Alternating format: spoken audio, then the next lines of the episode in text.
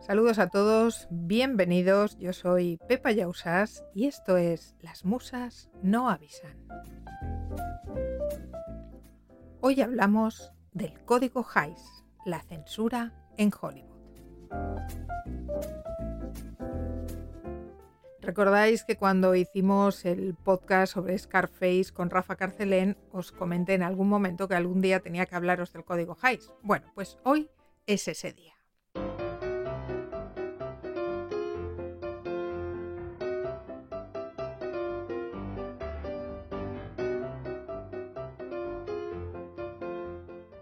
Tendemos a pensar que lo políticamente correcto es lógico y es además universal.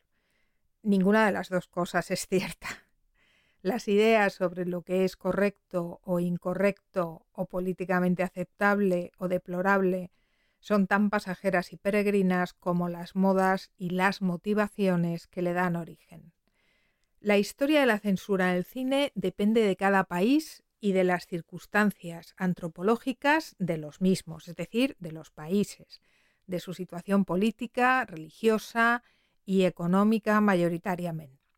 En Hollywood, esa tierra de la libertad, con muchas comillas, también la censura ha jugado una presencia activa y en algunas épocas muy activa, pero quizá por motivos que a lo mejor no os imagináis.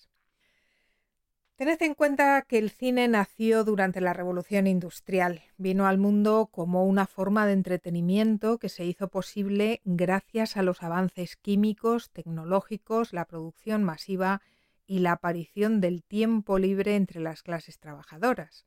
El llamado progresismo social había nacido a finales del XIX con la idealización del estado de bienestar basado en la teoría de la defensa de los derechos civiles, la participación ciudadana y cierta redistribución de la riqueza que se extendía por el mundo occidental. Me refiero a esa idea de bienestar. Este mismo mundo occidental, que soñaba con esta idealización del estado del bienestar y la redistribución de los bienes y la justicia y los derechos y etc., etc., era el que mientras tanto se dedicaba a saquear a terceros países como su particular forma de redistribución de la riqueza. Pero esa es otra historia. Hoy vamos a centrarnos en la censura en Hollywood y para eso necesitamos entender el contexto estadounidense de la época. Recordad que Estados Unidos se divide en estados, por eso se llama así, Estados Unidos, ¿verdad? Estos estados pueden adoptar cada uno sus propias leyes dentro de un marco general. En 1897, hacía dos años que se había inventado el cine, el estado de Maine, el que está, como os diría yo, más arriba en el mapa, en la costa este. Si os ponéis donde está Nueva York, pues tiráis un poco para arriba, y el que está más arriba del todo es el estado de Maine. Este estado solo hace frontera con New Hampshire en Estados Unidos porque todo lo demás que le rodea es Canadá. Está metido de lleno en Canadá, salvo una pequeña frontera en su parte sur con New Hampshire. Bueno, pues allí en 1897 se pasó la primera ley censora que regulaba las películas sobre lo que consideraban temas sensibles.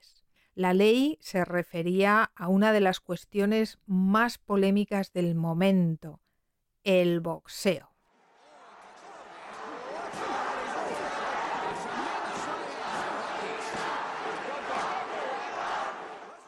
Las peleas de boxeo eran técnicamente hablando ilegales en todo el país, pese a ser increíblemente popular, el boxeo que se podía practicar de una manera amateur, de forma profesional, estaba prohibido en todo Estados Unidos, salvo en el famoso estado de Nevada. And now, ladies and gentlemen, by way of MGM Resorts, welcome to the T-Mobile Arena here in Las Vegas, Nevada, USA. El 17 de marzo de 1897 tuvo lugar la pelea del siglo entre James Corbett y Bob Fitzsimmons en Carson, Nevada. Y la pelea fue grabada por Enoch J. Rector, usando por primera vez un formato panorámico, convirtiéndose así en la película más larga e importante jamás rodada hasta el momento. Recordemos que la famosa noche de los Lumière, oficialmente aceptada como el estreno del cine, también con muchas comillas, pero esa es otra historia, sucedió el 28 de diciembre de 1895, apenas un año y unos meses muy cortitos antes de la pelea del siglo.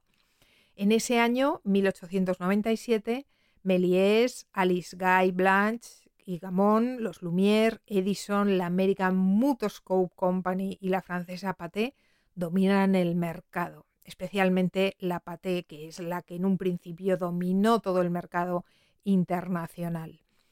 Son los nombres más grandes y reconocidos. Ese año la Pathé sufrirá su mayor descalabro 1897 cuando el 4 de mayo se produzca el incendio del Bazar de la Caridad al inflamarse la película que se estaba proyectando, porque las primeras películas eran altamente inflamables, eran tan inflamables que era común la autocombustión simplemente por el calor, lo que se calentaba la, película, primero por la, la, forma en que se iluminaba y luego simplemente por el roce, pues en muchas ocasiones se prendían fuego de manera casi mágica, independiente de todo. Y en el Bazar de la Caridad, en París, estalló este incendio fabuloso que fue famosísimo porque acabó con la vida de cientos de mujeres, pero todas ellas pertenecían a la alta sociedad. Hubo un macro entierro en Notre Dame de París y el cura dijo unas cosas espantosas que hicieron peligrar todo el negocio de la Pate Company que por supuesto pusieron al cine en tela de juicio. Sin embargo, la Pate y el cine, como todos sabemos, salió adelante y sobrevivió a este descalabro importante.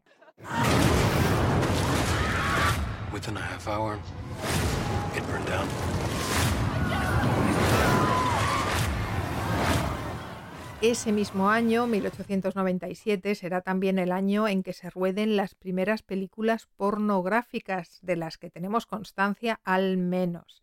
Le Coucher de la Marie de Albert Kitchener y After the Ball de Bath, después del baile, El baño, que es la primera película en la que aparece un desnudo integral y que le debemos al gran Georges Méliès, pese a que no suele incluirse en las listas de, de sus logros, sin duda este lo fue. Ya sé, cuando pensamos en Méliès, pensamos el viaje a la luna y, cosas así, pero el primer desnudo integral que se vio en una pantalla, una película considerada pornográfica en la época, la rodó el señor Georges Méliès. Ese año también es el año del nacimiento de la primera película española, la salida de la misa de doce de la iglesia del Pilar de Zaragoza, se titulaba la película en cuestión y fue rodada por Eduardo Jimeno, que, todo hay que decirlo, la verdad es que no aplicó mucha imaginación, limitándose a seguir los pasos de la salida de la fábrica de los Lumière en un acto pues mucho más español y seguro desde su punto de vista, seguro que estaba convencido era mucho más interesante que era la salida de misa de las 12 en la Virgen del Pilar. Pero por ahora, por ahora estamos en Estados Unidos, porque os he dicho que vamos a hablar de la censura, sobre todo en Hollywood.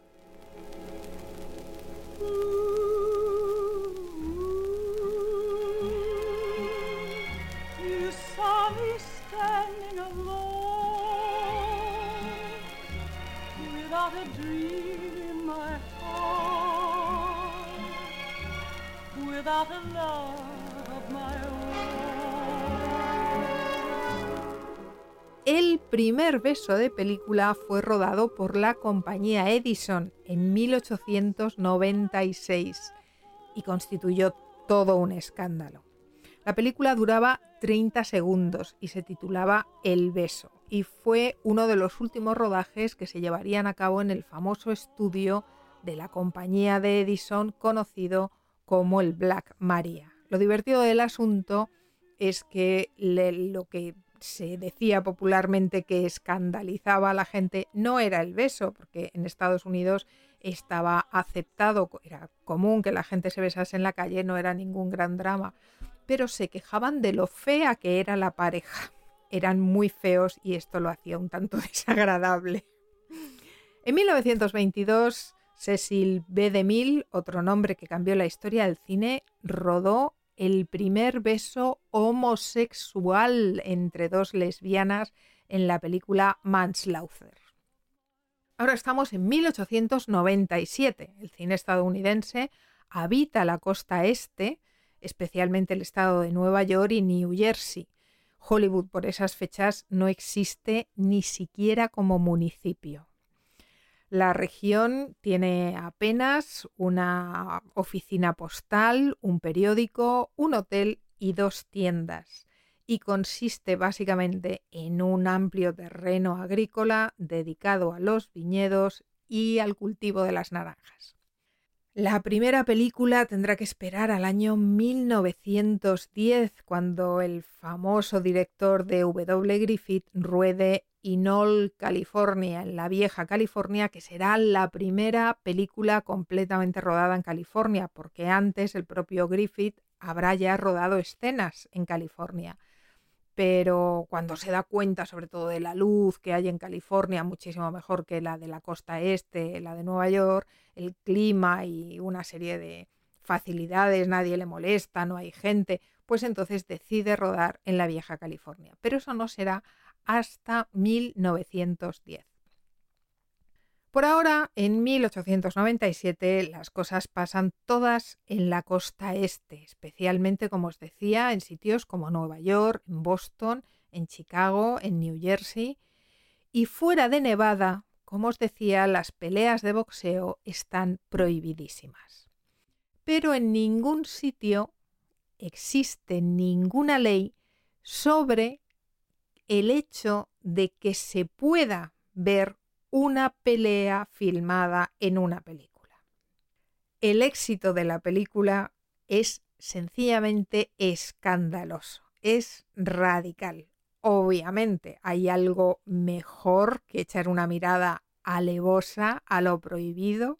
Tres días después de la pelea de Cover contra Fitzsimmons, la legislatura de Maine presentó una ley multando a cualquiera que exhibiera películas de peleas de boxeo, castigándolos con una multa de 500 dólares, lo que al cambio de hoy en día representarían unos 18 mil dólares o euros, porque el cambio hoy está bastante igualado, más o menos. Pero imaginaros, 18 mil euros por ver, por exhibir, perdón, por exhibir una película en la que se viera una pelea de boxeo, que era el negocio del millón, porque claro, antes había un vacío legal, ¿vale? No se pueden eh, tener peleas de boxeo, pero nadie ha dicho que no se puedan ver películas. Bueno, pues Maine tardó tres días en montar una ley para regular las películas que exhibían peleas de boxeo.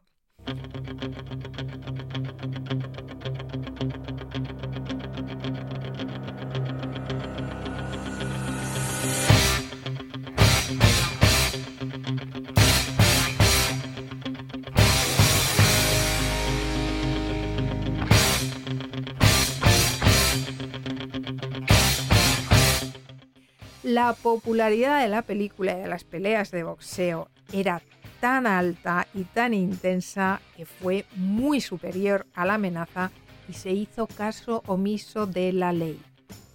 Se siguieron haciendo peleas de boxeo, se siguieron filmando y se siguieron exhibiendo. En 1907, Chicago, ese sitio donde nacerá toda esta cuestión de la que hablábamos cuando veíamos Scarface, pues Chicago era el segundo mercado cinematográfico más grande de todo el país y el jefe de policía disfrutaba del poder de conceder y denegar los permisos de exhibición de las películas según su propio criterio, su criterio moral, obviamente su criterio completamente personal. lo que convirtió a la ciudad de Chicago en el primer municipio que ejerció la censura sobre el contenido de las películas. Y es curioso, es curioso si lo piensa uno bien, que fuera precisamente en Chicago donde el crimen organizado funcionaba ya con sólidas bases desde finales de los 60 del siglo XIX. Así que podéis imaginaros que todo el tema, por ejemplo, pues de peleas de boxeo y demás cuestiones pues que uno no podía acercarse a ver de manera normal por la calle, pues debieron de tener una influencia bastante importante sobre lo que se emitía en las salas de Chicago, donde mm, la verdad que a principios, en los orígenes del cine, la mafia tuvo un papel muy relevante.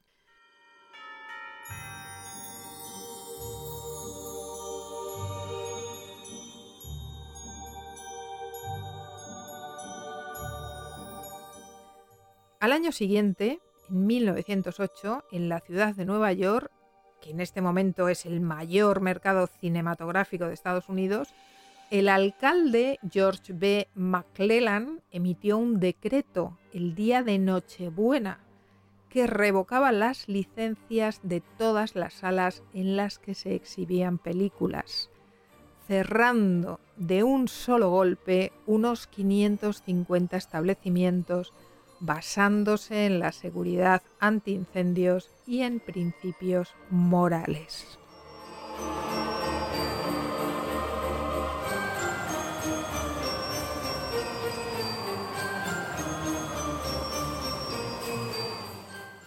Lo cierto es que, eh, es decir, lo que de verdad empujó al alcalde a hacer esto es que existía una nueva organización en la ciudad, la New York Decency for the Cruelty of Children, la organización para la decencia y la crueldad de los niños que consideraba que las películas corrompían la mente y los cuerpos de los niños y el alcalde era conservador y bastante afín a estas ideas.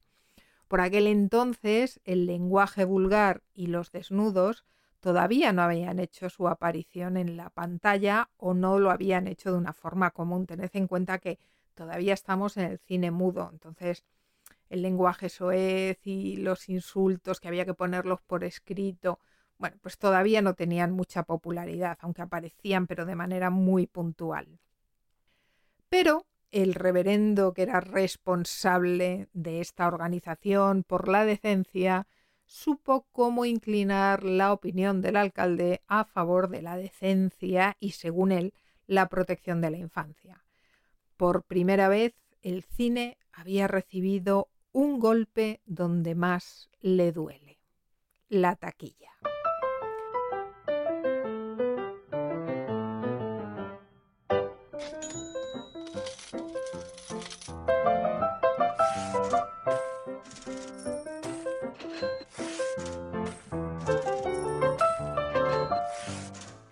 Algo había que hacer.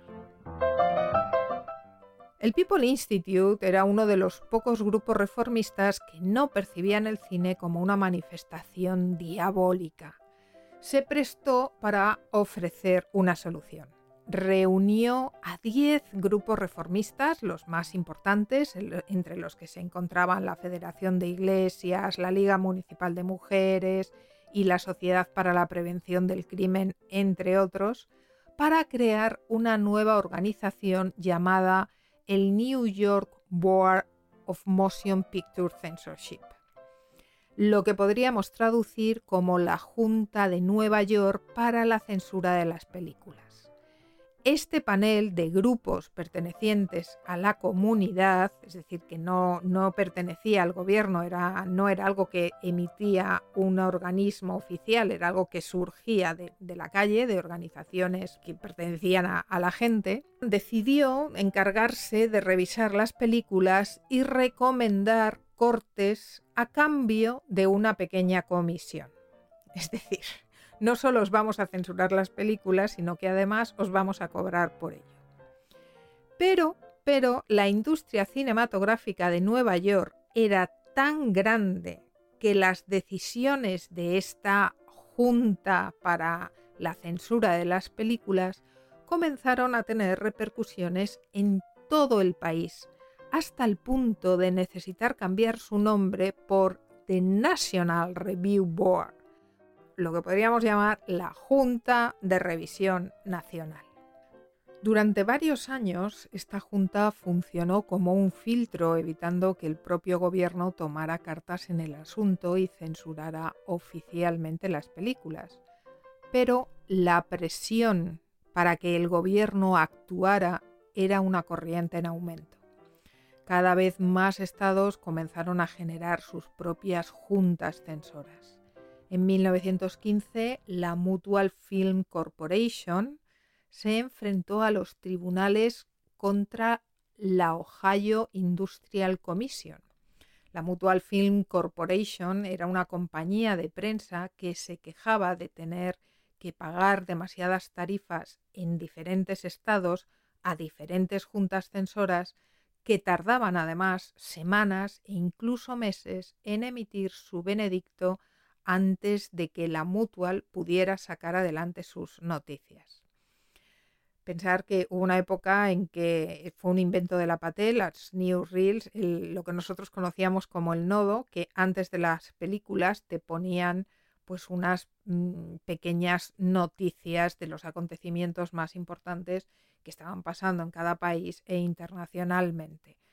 Claro, la Mutual Film Corporation tenía que esperar semanas, incluso meses, para poder tener la aprobación de estas juntas para sacar adelante las películas. Y entonces decidió llevar ah, la cuestión ante los tribunales, arguyendo que toda la cuestión iba en contra de la famosa primera enmienda, de la que seguro que habéis oído hablar, es decir, de la ley de expresión. Aquí voy a hacer un pequeño aparte para explicaros brevemente todo el asunto de las enmiendas.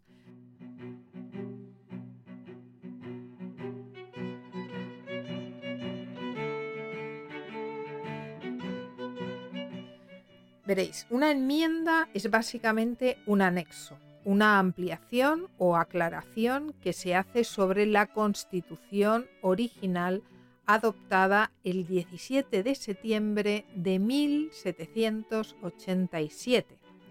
La guerra que llevó a la independencia de Estados Unidos de Gran Bretaña, sabéis que en principio eran 13 colonias que pertenecían a la corona de Gran Bretaña, y que se levantaron, se revolucionaron por cuestiones que no vamos a entrar ahora. El caso es que lo importante es que esta guerra acabó en el 1781 y el Tratado de Paz entre las 13 colonias y Gran Bretaña, como, conocido como el Tratado de París, se firma el 3 de septiembre de 1783.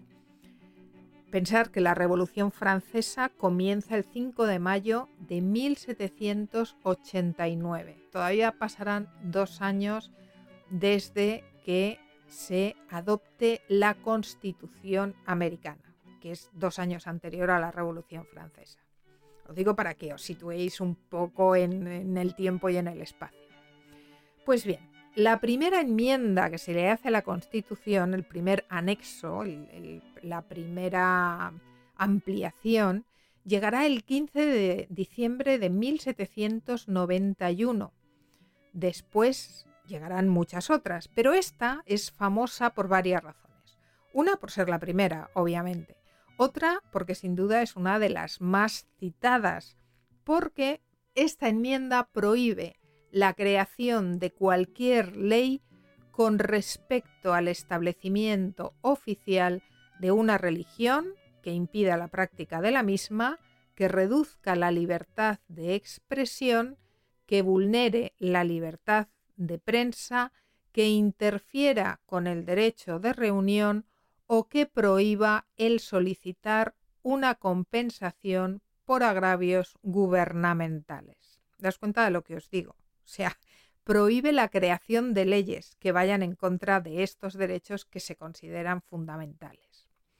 La Mutual Film Corporation objetaba que las juntas censoras impedían la libertad de prensa y de expresión. Sin embargo, la Corte Suprema no estuvo de acuerdo y declaró que, y leo literalmente, la exhibición de películas es un negocio puro y simple, originado y dirigido a la producción de beneficios y no debe ser considerado como una parte de la prensa, del país o como un órgano de la opinión pública.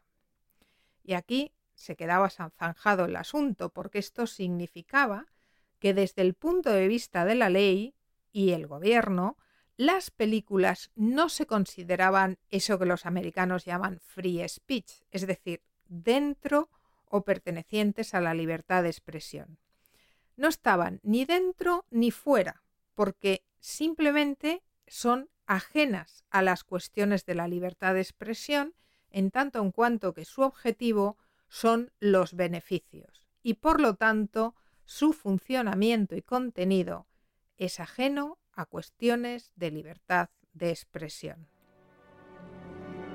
El punto principal de la primera enmienda es que reconoce la importancia fundamental del intercambio libre de ideas. La libertad de expresión no es solo un aspecto de la libertad individual, también es esencial en la búsqueda de la verdad y la vitalidad de la sociedad entera. En el mundo de debates sobre asuntos públicos han habido muchos argumentos a favor de causas que son poco admirables y sin embargo han sido protegidas por la primera enmienda. Entonces ganamos. Sí, así es, ganamos. Gracias, Alan. Esto era muy peliagudo, porque al declararse al cine ajeno a las cuestiones de libertad de expresión, le daba al gobierno carta blanca para poner en marcha leyes que restringieran directamente el contenido de las películas. El polvorín de la censura estaba preparado. Todo lo que necesitaba era una chispa que lo hiciera saltar por los aires.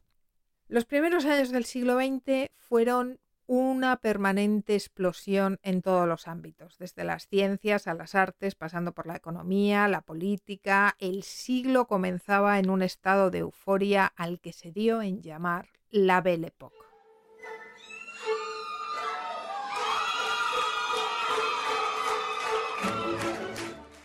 y que tendría un brusco y trágico final con la llegada de la Primera Guerra Mundial en 1914. Pero hasta entonces Europa y Estados Unidos vivieron un periodo de feliz efervescencia.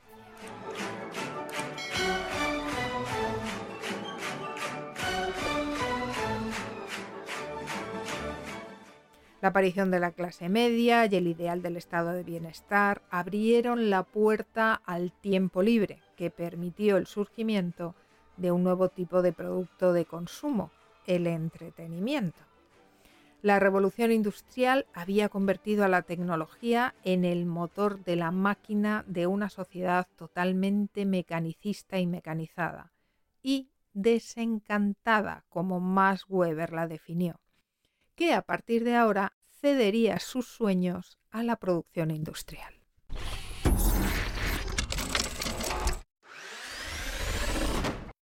El cine, la máquina de hacer sueños, antes de la llegada de la Primera Guerra Mundial en 1914, ya había inundado los cuatro rincones de todo el planeta. La francesa Pathé dominaba el mercado mundial, pero las compañías cinematográficas se habían multiplicado como la espuma desde finales del XIX. En Estados Unidos, una vez que Edison ha perdido el monopolio de la industria, los primeros magnates de lo que serán las grandes productoras del siglo XX como la Universal, la Metro o la 20th Century Fox ya han comenzado a sembrar sus semillas. Algunas de ellas todavía no existen con esos nombres, pero ya existen compañías que tienen otros nombres que son pertenecen a, a los mismos señores, a los mismos nombres que después cambiarán, harán evolucionar sus pequeñas compañías para darle estos nombres que a lo largo del siglo XX pues nos sonarán a todos como las grandes productoras de cine.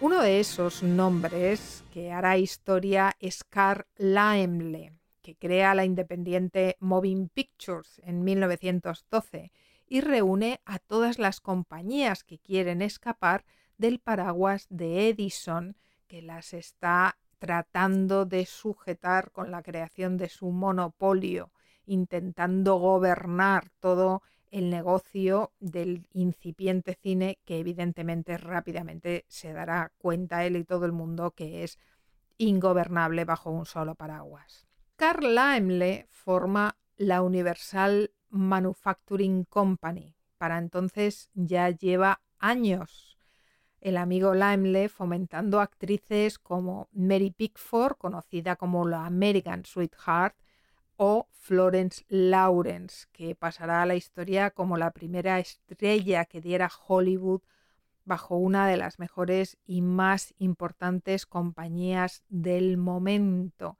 que juega del lado de Edison, obviamente, la Biograph. De hecho, a Florence Lawrence, que tiene también una historia muy interesante, se la conocerá como la chica Biograph. La industria ya es poderosa y sus estrellas pueblan ya el universo de los sueños de millones de personas cuando en 1910 D.W. Griffith rueda Inol, California, en la vieja California, que como os decía antes es la primera película rodada completamente de principio a fin en Hollywood, que por aquel entonces no es más que un terreno agrícola lleno de sol, de viñedos y de naranjos, hay poco más. En muy poco tiempo, los independentistas de la costa este, hartos de luchar contra Edison y su monopolio, se darán cuenta de que su futuro está en la costa oeste y abandonarán Nueva York y Nueva Jersey para trasladarse a la soleada California, donde se puede rodar más y mejor durante más horas que en Nueva York y donde Edison no puede molestar tanto. Edison la compañía más potente de América en sus inicios, es decir, hablamos de antes de 1895, había adoptado la costumbre de no acreditar a los actores para evitar que estos fueran más conocidos que su compañía y conseguir así que la popularidad no les diese alas para pedir mayores sueldos. A ver, muy desencaminado Edison no iba. Él sabía lo que se hacía. Y se negó a darle nombre a los actores. Es decir, tú veías la película, pero no había crédito sobre todos los actores. Él quería que quedase claro que la película era de Edison. Los primeros actores estaban además escasamente pagados, muy poco y muy mal pagados. La mayoría de ellos lo que ganaban no les daba para vivir y lo hacían más como una cosa amateur que otra cosa. Las primeras compañías que surgieron siguieron su ejemplo, especialmente la Biograph, la Mutoscope and Biograph Company, conocida popularmente como la Biograph, que fue la primera compañía dedicada exclusivamente al negocio del cine. La Biograph no solo fue la primera compañía, fue una compañía muy importante porque además hizo grandes avances en cuanto a la calidad de las películas. Entre su fundación en 1895 y, su desaparición en 1916, produjo más de 300 cortos e hizo 12 películas de larga duración. Fijaros qué poquitos años. Fue el más importante y respetado estudio de Norteamérica, conocido y admirado mundialmente rivalizaba con las compañías más grandes de su época, como fueron la UFA alemana o la Pathé francesa, que como os digo era la que en aquellas fechas rompía totalmente la pana internacionalmente. D.W. Griffith se unió en un principio como escritor y actor a la Biograph en 1908, pero en apenas unos meses se convirtió en director. Griffith ayudó a establecer muchas de las convenciones del storytelling fílmico que todavía hoy seguimos usando. El montaje en paralelo, los flashbacks, el fundido a negro, la interposición de los primeros planos en una escena y un largo etcétera. No son técnicas que inventara Griffith, ni mucho menos, pero sí que es verdad que fueron sus películas las que las convirtieron en estándar y las que hicieron de la Biograph una de las compañías más relevantes del momento. muchas de las que se convertirían en las grandes estrellas de la época pasaron por las manos de Griffith en la Biograph. Sin embargo, la Biograph, como os decía, continuó con el hábito de no poner el nombre de los actores en la pantalla, ni siquiera el de Griffith. Bien, es verdad, también tengo que deciros que las actuaciones fílmicas, al carecer de diálogo, resultaban terriblemente exageradas y bastante cercanas a la pantomima, y había actores que preferían que sus nombres no se asociasen con un tipo de acting que resultaba grotesco.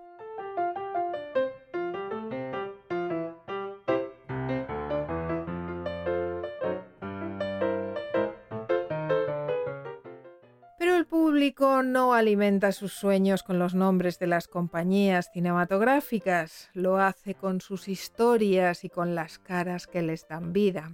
Griffith abandonó la Biograph en 1913 porque su nombre no aparecía en la pantalla y porque la Biograph no se sentía muy inclinada a las producciones con los elevadísimos presupuestos con los que el director soñaba.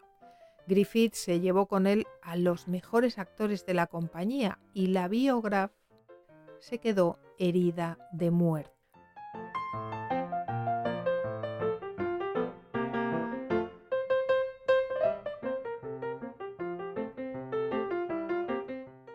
Ante la imposibilidad de referirse a los actores por su nombre, el público optó por darle sus propios nombres. Los reconocían a golpe de mote, porque no había otra manera de identificar cómo hablas de un señor o de una señora que no tiene nombre. Bueno, pues le pones un mote y todo el mundo sabe quién es. Los exhibidores de las películas recogieron esos apodos para anunciar las películas que iban a poner en sus salas.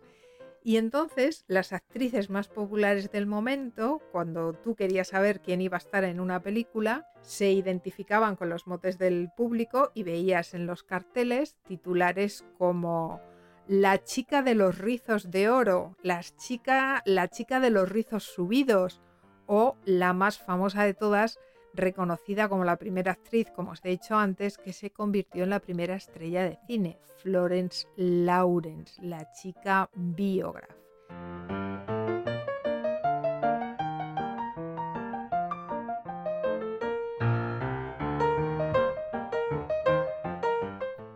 Aquí tengo que hacer una postilla porque aquí, como siempre, hay redecillas al respecto y la primera estrella de cine mundial hoy en día se reconoce que fue el francés Max Linder, que era un actor de la compañía Pathé, la más poderosa y con más ramificaciones en los años 10 del mundo.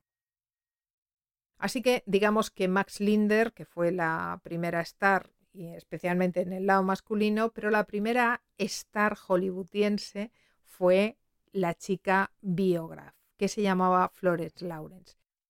Y es divertido, veréis. Florence Lawrence tenía que coserse su propia ropa para el escenario. Cobraba 20 dólares por semana, que Griffith le aumentó a 25 porque ya era una superstar en 1908 cuando consiguió convencerla para que viniese a la Biograph gracias a esos 5 dólares de aumento. La chica más famosa del cine de la época cobraba el equivalente a unos 1.700 dólares por semana de hoy en día. Eso cambiaría muy rápidamente, pero no para Lawrence. La fama acompañó la carrera de la chica Biograph hasta ser reconocida en todo el mundo, pero nunca consiguió que la Biograph accediera a poner su nombre en pantalla y la Biograph pagó caro ese error. En 1909, ¿os acordáis que antes os he hablado de Carl Laemmle, futuro propietario de la Universal Pictures? Pues en 1909 buscaba talentos con experiencia en cualquier aspecto de la producción para su nueva compañía y pensó en ofrecerle a Florence algo que la Biograph no podía darle, el reconocimiento y su nombre en la pantalla. Lawrence era una superstar del momento, como os digo, pero no tenía nombre. Y Carl Laemmle tuvo una idea increíble. Para conseguirlo, para conseguir que el público la conociera por su nombre y para convertirla en su estrella y robársela a la Biograph, ideó la primera campaña de publicidad a través de un bulo. Uno de los dichos más conocidos de Hollywood dice que hablen de mí, aunque sea mal, pero que hablen. Bueno, pues primero hizo saltar la noticia de que Lawrence Florence, cuyo nombre nadie conocía, había muerto en un accidente de tráfico en las calles de Nueva York y procuró que la noticia ganase la mayor atención mediática posible. Una vez conseguido que esta noticia tuviese atención mediática, publicó una segunda noticia que avisaba de que os hemos clavado una noticia falsa. Y entonces publicó una foto de Lawrence, la chica biograph, junto con su nombre. Nombre que nadie conocía, pero foto que todo el público pudo inmediatamente identificar. La noticia añadía que ella estaba perfectamente bien y que no había sufrido ningún accidente de tráfico.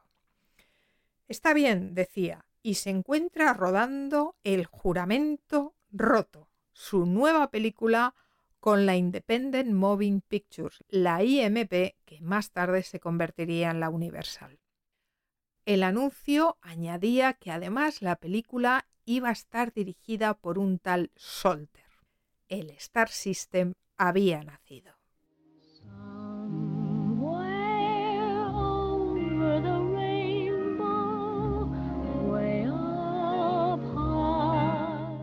Después de esto, no contento con el éxito que había tenido su gran idea, comenzó a organizar apariciones personales para saludar a sus fans, para que Lawrence pudiera presentarse ante sus fans demostrando tanto que estaba viva y sanísima como que ella era realmente la famosa Biograph Girl.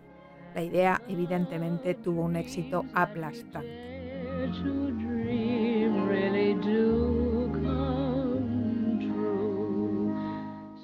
Pero Laimle fue más lejos.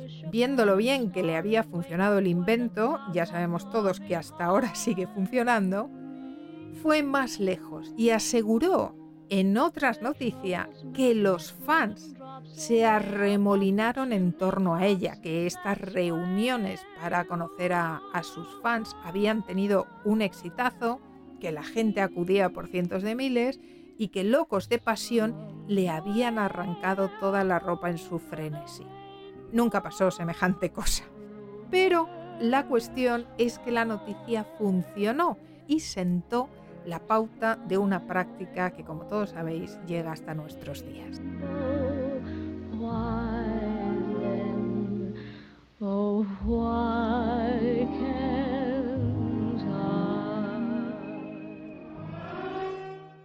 Antes de la llegada de la Primera Guerra Mundial, momento a partir del cual la competencia europea desaparecería, Hollywood ya no tenía que preocuparse para nada del cine europeo, Hollywood ya había comenzado a formar su propia leyenda, sabedor de que los sueños que se despertaban en la pantalla resultaban tanto más rentables cuando la fantasía pudiera extenderse a través del llamado Star System.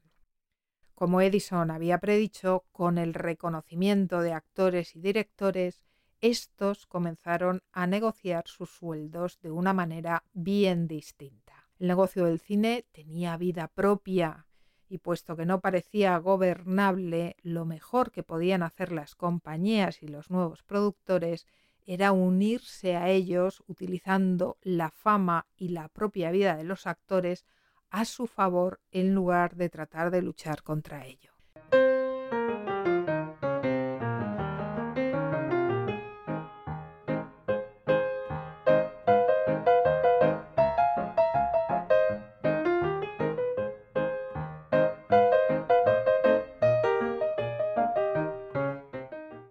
Mientras Europa se enfrentaba a uno de los conflictos más sangrientos de su historia, en 1913, un cómico inglés que viaja con la Carno Company, una compañía de teatro, llega en una de las giras de la compañía a Estados Unidos. En 1914, Keystone Studios le da un papel en una de sus películas. Este pequeño cómico inglés descubre que el cine le gusta mucho más que el teatro. Comienza a escribir sus propios guiones, empieza desde el principio a aprender cómo funciona todo este asunto del cine y muy rápidamente confecciona, acaba de confeccionar, porque el personaje no es original, pero esa es otra historia, acaba de darle forma a su personaje, escribe sus guiones, incluso llega a escribir su propia música, dirige sus películas y en 1918 se convierte en uno de los actores más conocidos del mundo. Ya dirige en 1918 sus películas, presenta siempre el mismo personaje con el que la clase trabajadora del mundo se identifica rápidamente.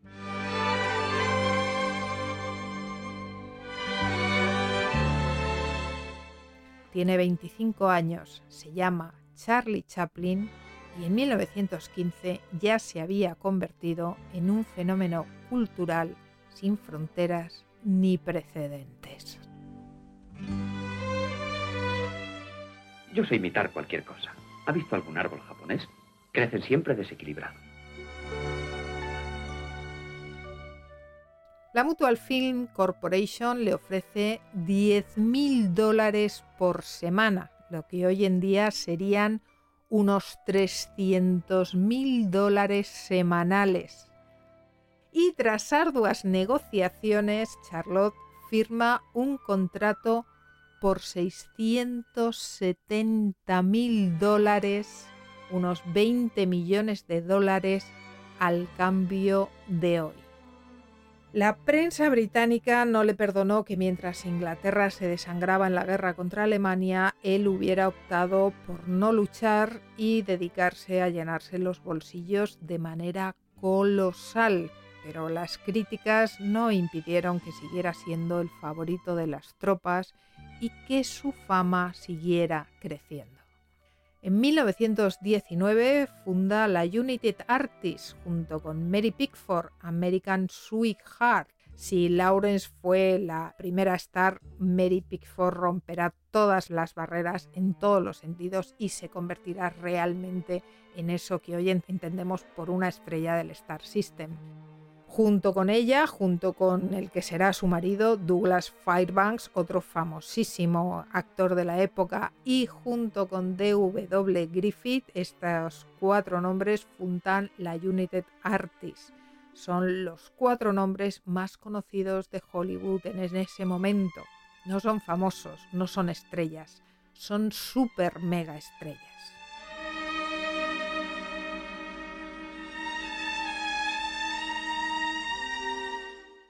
El Star System, como todos sabemos, no había hecho más que empezar.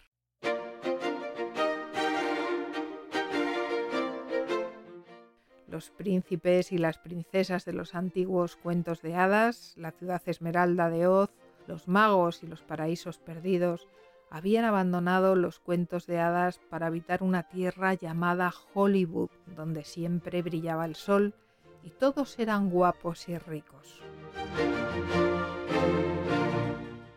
Y si bien Hollywood tenía un lugar en el mapa, al mismo tiempo el término se fue construyendo una leyenda propia en una dimensión paralela, la de la imaginación del gran público dispuesto a pagar una pequeña tarifa por el alquiler de un sueño durante un ratito en una sala oscura.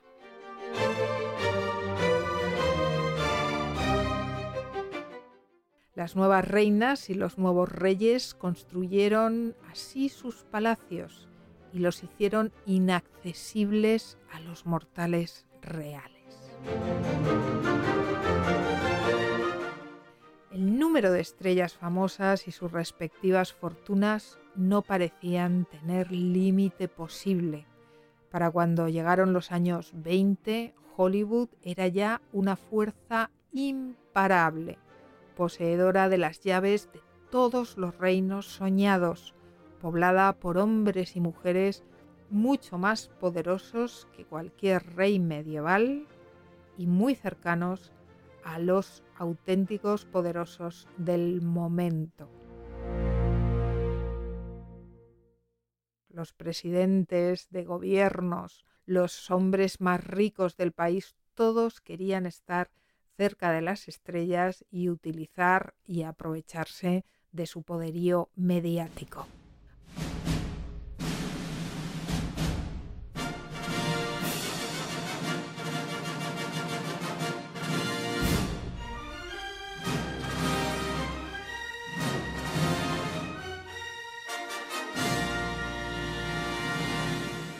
Supongo, porque os estáis preguntando, ¿y dónde se ha quedado la censura? Bueno, pues os cuento todo esto para que os deis cuenta de que no es de extrañar que ante la creciente oferta ilimitada del mercado de los sueños, los más radicales se asustaran y tratarán de poner freno al tamaño de una ventana que era cada vez más grande y más desbocada.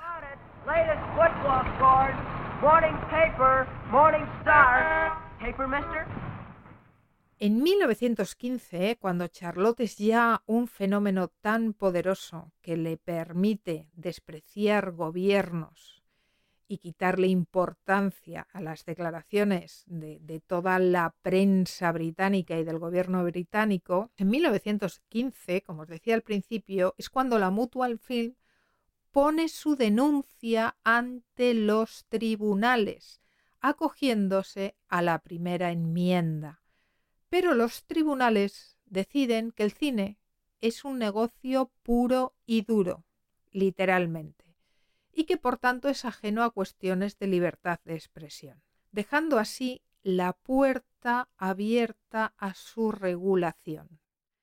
Las bases de la máquina censora estaban ya dispuestas, todo lo que hacía falta era una cerilla que prendiera el polvorín. Y a finales de los años 10 el polvorín de lo que sucedía dentro y fuera de la pantalla era muy, pero que muy grande, y había muchas cerillas esperando a que alguien les pegara fuego.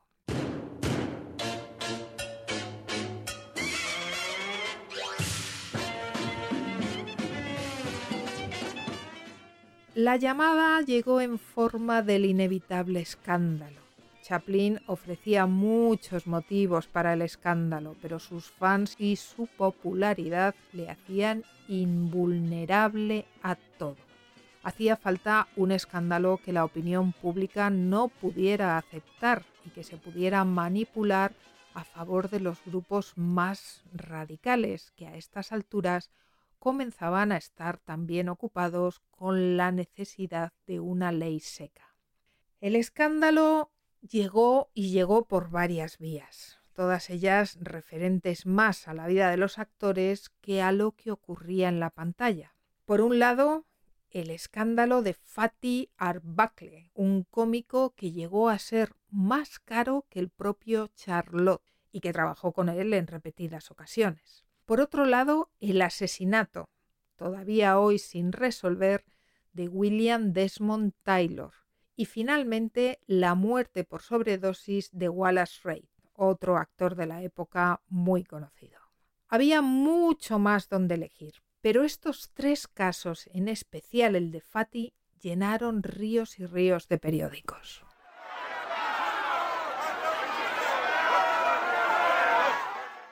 Roscoe Arbuckle, apodado Fatty el Gordo, cobraba mil dólares diarios más el 25% de comisión de todo lo que proporcionaban sus películas. La Paramount firmó con él un contrato de 3 millones de dólares por su trabajo de tres años.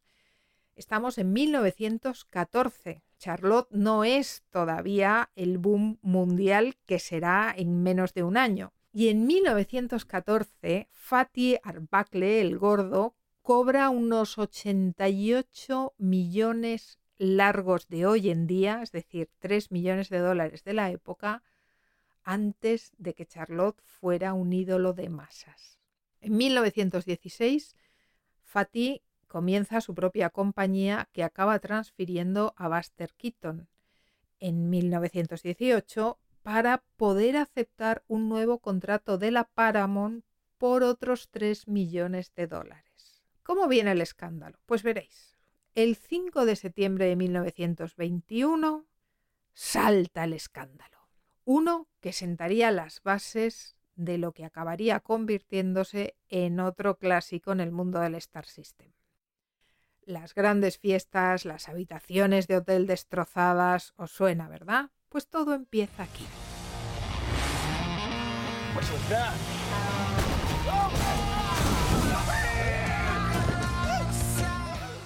Durante una fiesta en el San Francis Hotel se les va un pelín la mano con las drogas, el alcohol y la excitación. Virginia Rape, una aspirante actriz de 30 años, es encontrada en la habitación de Arbacle con una intoxicación severa. El médico del hotel le administra morfina para tranquilizarla, porque se pone muy mala y llaman al médico del hotel, este viene y para que se calme, porque está bastante histérica, se le ocurre meterle morfina. Tardaron dos días en llevarla a un hospital. Entre tanto, la amiga que la acompañaba a la fiesta, una tal bambina Maude Delmont, le dice al médico del hotel que Arbacle la ha violado. Ningún médico pudo encontrar ninguna clase de violencia ni de nada que denotase que esta mujer había sido violada. Virginia será hospitalizada dos días más tarde, y muere en el hospital a causa de una peritonitis causada por la rotura de la vejiga. Parece ser que sufría de una infección crónica en el tracto urinario que se vio dramáticamente empeorada por el abuso del alcohol. Bambina Delmont le insistió a la policía sobre la violación de Virginia y la policía concluyó que el sobrepeso de Arbacle había producido la rotura de la vejiga, pero fue una cosa que se le ocurrió a la policía. Ningún médico confirmó nada parecido, ni de la defensa ni de la acusación. Bambina hizo una declaración tratando de incriminar a Arbacle con la intención de chantajear a sus abogados para sacarle la pasta a un hombre que evidentemente formaba parte de la lista de los más ricos de América en su momento. El juicio fue un evento mediático masivo. Todo el mundo quería sacar tajada del asunto. Para que os hagáis una idea, vendió más periódicos que el hundimiento del Lusitania. Y los grupos moralistas hicieron su agosto reclamando la condena a muerte del cómico. Quienes le conocían declararon todos a su favor. El propio Charlie Chaplin, que se encontraba en Inglaterra, aseguró que ni quería ni podía creerlo. Estaba convencido de que Fati de ninguna manera hubiera nunca en ningún caso podido hacer nada semejante. Hubo tres juicios y Arbacle fue finalmente declarado inocente. Pero su carrera ya no tenía ninguna posibilidad. Hollywood le cerró sus puertas y Arbacle se dio a la bebida tan solo Buster Keaton le ofreció trabajo. William Desmond Taylor era un popular actor y director de cine que fue encontrado muerto en su bungalow en extrañas circunstancias. La investigación y el caso se hicieron muy populares y sacaron todo tipo de cuestiones muy poco aceptables para la moral imperante, que incluían cierto toque de inmoral homosexualidad, entre otras muchas cosas.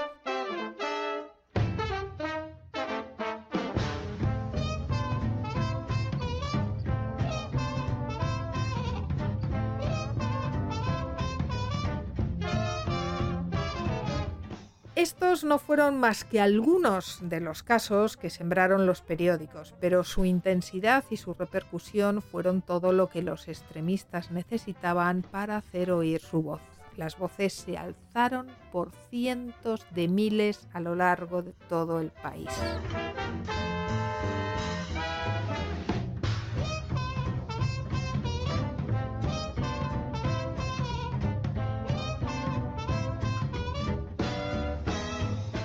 El Congreso de los Estados Unidos elaboró más de 100 proyectos de ley antes de que acabara 1921 para proteger el bien común de la plaga que se esparcía desde Hollywood.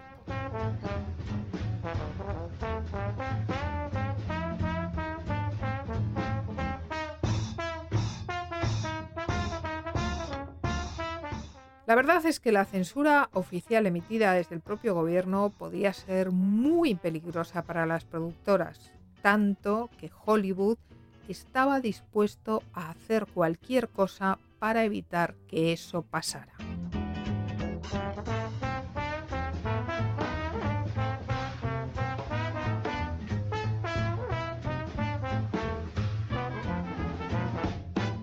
Cualquier cosa antes de que sea directamente el propio gobierno quien nos meta mano. Que como ya había declarado el juez, al estar las películas exentas de la regulación por la ley de expresión, el gobierno podía legalmente censurar los contenidos de lo que se ponía en la gran pantalla. Y eso hubiera sido lo peor que le podía pasar a Hollywood. Así que en 1922 todos los estudios decidieron reunirse para enfrentar el problema a través de una asociación llamada The Motion Pictures Producers and Distributors of America, conocida como la MPPDA. Sabéis que a los americanos les gustan mucho las siglas, especialmente porque todo esto es muy largo. Bueno, pues esta Asociación de Productores y Distribuidores de América a partir de ahora va a ser conocida como la MPPDA. Y la MPPDA decidió contratar a William H. Hayes, anteriormente director general de Correos en Washington, un hombre que venía directamente del gobierno y que había sido antigua cabeza del Comité Nacional Republicano. Le dieron un sueldo de 150 mil dólares al año para que no tuviera ninguna queja, lo que viene siendo unos 2 millones de dólares a fecha de hoy, para que se encargara de reducir la presión entre Hollywood y Washington por el bien de los estudios. La idea era que jugasen el interés de los estudios. Hayes lo hizo muy bien, se lo tomó con calma y esperó hasta 1927, es decir, cinco años más tarde, para formar un comité con los jefes de cada estudio para crear una lista de cosas que no podían hacerse y una lista con la que había que tener mucho cuidado, de cosas que había que las películas tenían que tratar con mucha delicadeza. La lista usaba como referencia los puntos comúnmente repudiados por las juntas censoras locales, lo que incluían 11 cuestiones que eran totalmente tabú y otras 25 con las que había que ser muy delicado en el tratamiento. Esta lista, sin embargo, tuvo una vida muy corta y tampoco ofrecía ningún problema real para los productores. El problema continuó creciendo, pero se agudizó por la llegada de una nueva tecnología, el sonido.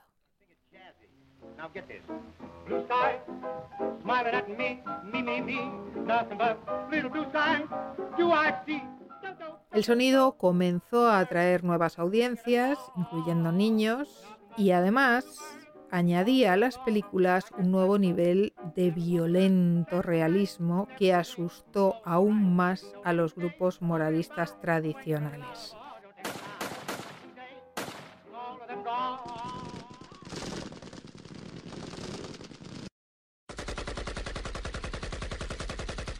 Para defenderse, la MPPDA, el 31 de marzo de 1930, emitió una declaración de política. Fijaros que los años van pasando y Hollywood sigue a lo suyo, sin ningún problema además.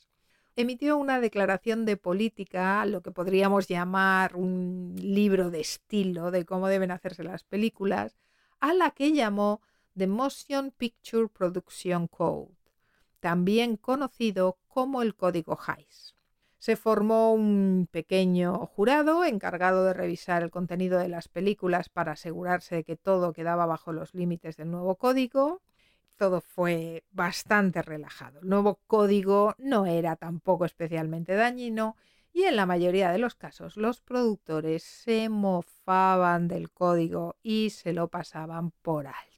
Todo iba bien. Hollywood crecía cada año, se multiplicaba, se ramificaba, producía millones como churros y en principio era un reino de luz y de color donde nadie iba a meter mano. Pero, pero, amigos míos, siempre hay un pero.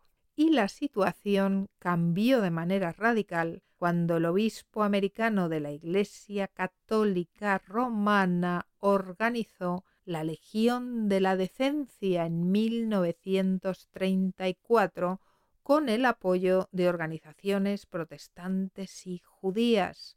Y aquí es donde verdaderamente empezaron los problemas de Hollywood.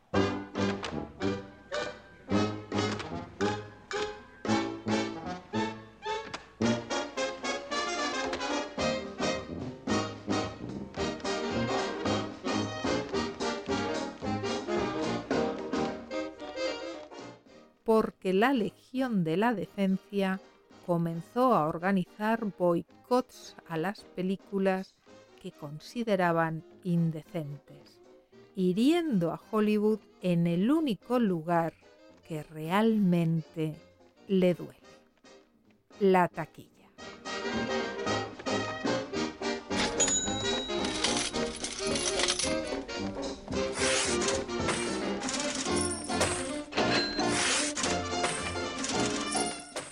Pero eso y otras jugosas historias os lo contaré la semana que viene.